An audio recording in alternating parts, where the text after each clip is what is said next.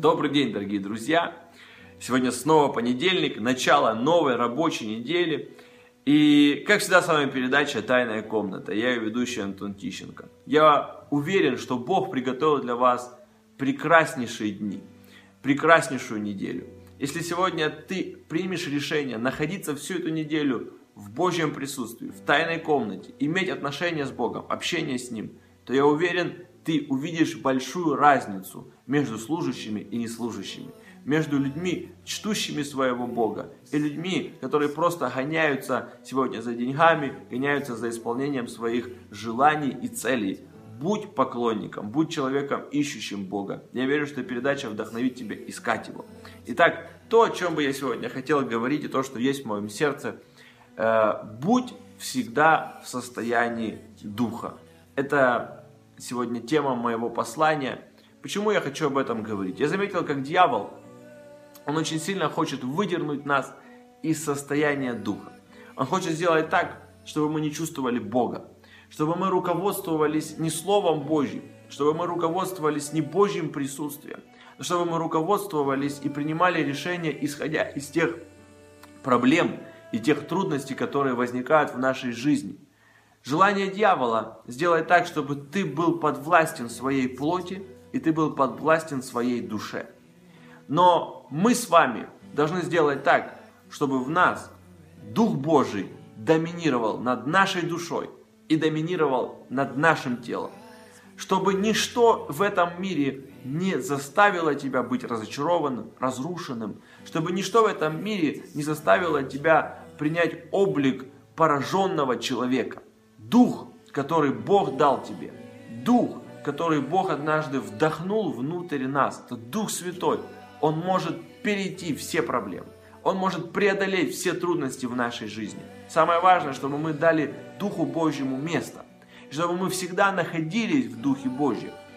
Об этом говорит Иисус в 4 главе Иоанна, 23 стихе, когда он разговаривает с женщиной у колодца, он сказал, Бог ищет себе поклонников и поклоняющиеся ему должны поклоняться в духе и в истине. Скажешь, ну я же не поклонник, я же не левит, я же не пою, я не танцую, я не играю на музыкальных инструментах. Поклонник это не только левит. Поклонник это каждый человек, который любит Бога и чтит Его. Каждый человек в церкви должен стать поклонником. Мы поклоняемся своими делами, своими поступками, своей жизнью, своими, своим общением, своими жертвами. И все, что мы делаем, мы должны поклоняться Богу в духе. Мы должны делать каждый наш поступок, каждое наше действие, будучи в состоянии Духа Божьего, не в состоянии эмоций, не в состоянии проблем, трудностей, горя, зла, но в состоянии Божьего Духа. Если мы с вами будем всегда молиться, поклоняться Богу, поддерживать Дух, мы будем с вами находиться всегда в Нем. А если мы будем находиться в Духе Святом, то ничто не сможет преодолеть нас. Ничто не сможет победить человека, который находится в состоянии Духа Божьего. Псалом 41.6, там написано, что унываешь ты, душа моя, и что смущаешься? Уповай на Господа, а я еще буду славить Господа, Спасителя моего. Другими словами, Давид, он повелевает – повелевает своей душе славить Бога.